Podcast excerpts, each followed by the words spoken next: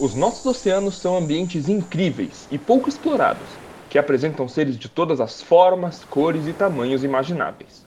Algumas das criaturas mais fantásticas que habitam os oceanos são as raias, ou arraias, que são parentes dos tubarões, mas apresentam o corpo mais achatado, cauda alongada, boca voltada para a parte de baixo do corpo e outras características que os diferenciam.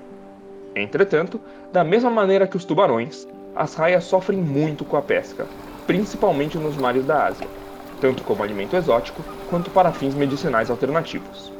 A espécie da qual vamos falar hoje nada mais é do que a maior raia do mundo, podendo chegar a 7 metros de envergadura, maior do que duas minivans e pesar mais de uma tonelada.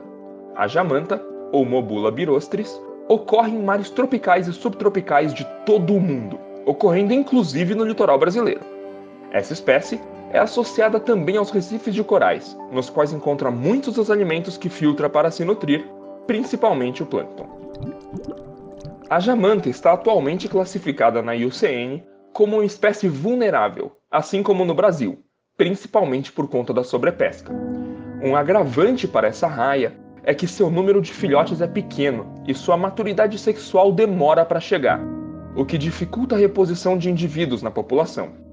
Por isso, é um peixe que teve seu declínio acentuado nos últimos anos e que, se não for protegido, pode entrar em grau de ameaça ainda maior e eventualmente ser extinta na natureza. No Brasil, a maior concentração de jamantas ocorre dentro de unidades de conservação, o que em um primeiro momento pode passar um falso senso de segurança. No entanto, é importante lembrar que essa espécie faz grandes migrações pelos oceanos tropicais do mundo todo então, eventualmente, nossas raias acabam vulneráveis a ameaças em águas internacionais. Um projeto que temos aqui no país é o Mantas do Brasil, que trabalha para a conservação dessas incríveis raias. Com medidas assim no mundo todo, poderemos manter as populações viáveis e monitorar os indivíduos para evitar problemas futuros com essa espécie.